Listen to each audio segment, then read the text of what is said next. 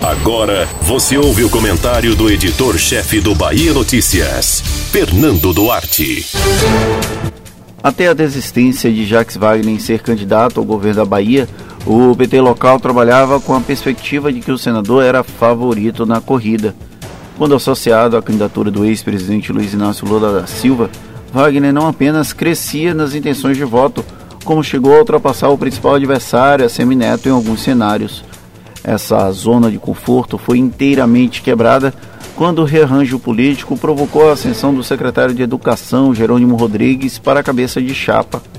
Antes vidraça, já que a Semineto poderia se aproveitar da disputa acirrada para ser apenas pedra, o PT da Bahia agora terá que abrir a artilharia contra o adversário de maneira muito mais incisiva. Com um ilustre desconhecido como candidato, a chapa governista vai se esforçar para tentar desconstruir a imagem que o ex-prefeito de Salvador alicerçou desde que assumiu a gestão soteropolitana. Tudo isso ao mesmo tempo em que evita que o ex-presidente Lula seja atingido por possíveis petardos dos adversários. A esquerda tenta, pelo menos desde 2018, associar a Semineto ao bolsonarismo. Não logrou êxito, mas não cansa de tentar. O ex-prefeito de Salvador conseguiu se esquivar dessa acusação, ainda que tenha tido alguns flertes com Jair Bolsonaro. Agora que a Semineto tem ao seu lado João Leão, há a tentativa de cravar nele a pecha de sócio de um traidor.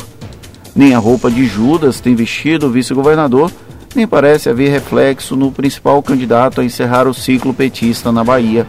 Ao assumir certo grau de favoritismo, o dirigente do União Brasil sabe que terá que lidar com esses ataques sistemáticos dos adversários. Por isso, ao ser questionado sobre o tema, a Semineto evita se apresentar como governador em potencial.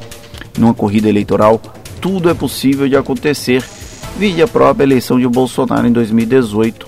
Logo, a cautela dele é mais que justificada.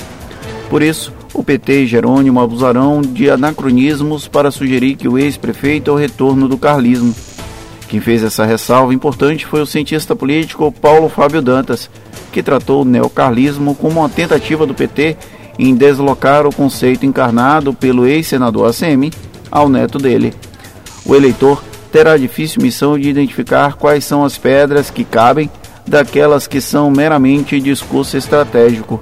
Para a sorte do PT, há um acordo tácito de não agressão entre a Semineto e Lula, do lado do ex-prefeito, por reconhecer o potencial do petista na Bahia, do lado do ex-presidente, por saber que não adianta alimentar a raiva dos adversários em um contexto de convergência a favor da democracia.